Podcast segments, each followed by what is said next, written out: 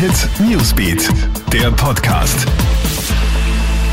Einen schönen Freitagmorgen, Gilbert Stadelbauer da. Ich habe für dich die aktuellen Headlines aus dem Krone Hit Newsbeat.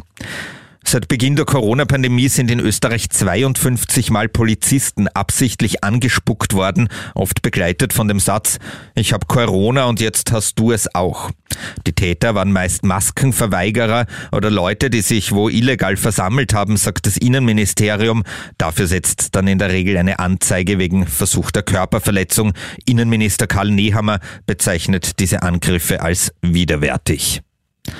Ab heute sind Radstadt und Bad Hofgastein in Salzburg quasi dicht. Die beiden Gemeinden dürfen seit Mitternacht nur noch mit negativem Corona-Test verlassen werden und der darf nicht älter als 48 Stunden sein. Ausgenommen sind Durchreisende.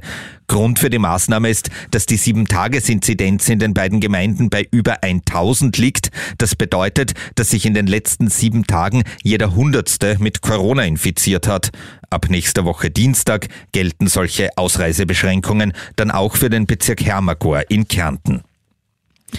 Seit Anfang der Woche gibt's ja für jeden E-Card-Besitzer fünf gratis Corona-Tests zum Abholen in der Apotheke.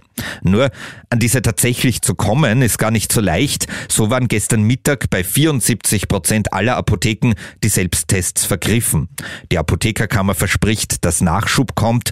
So sollen etwa allein nächste Woche insgesamt 11 Millionen Testkits ausgeliefert werden.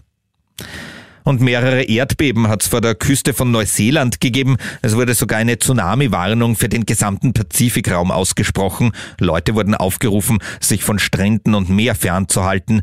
Inzwischen wurde diese Warnung herabgestuft. Über Schäden ist nichts bekannt.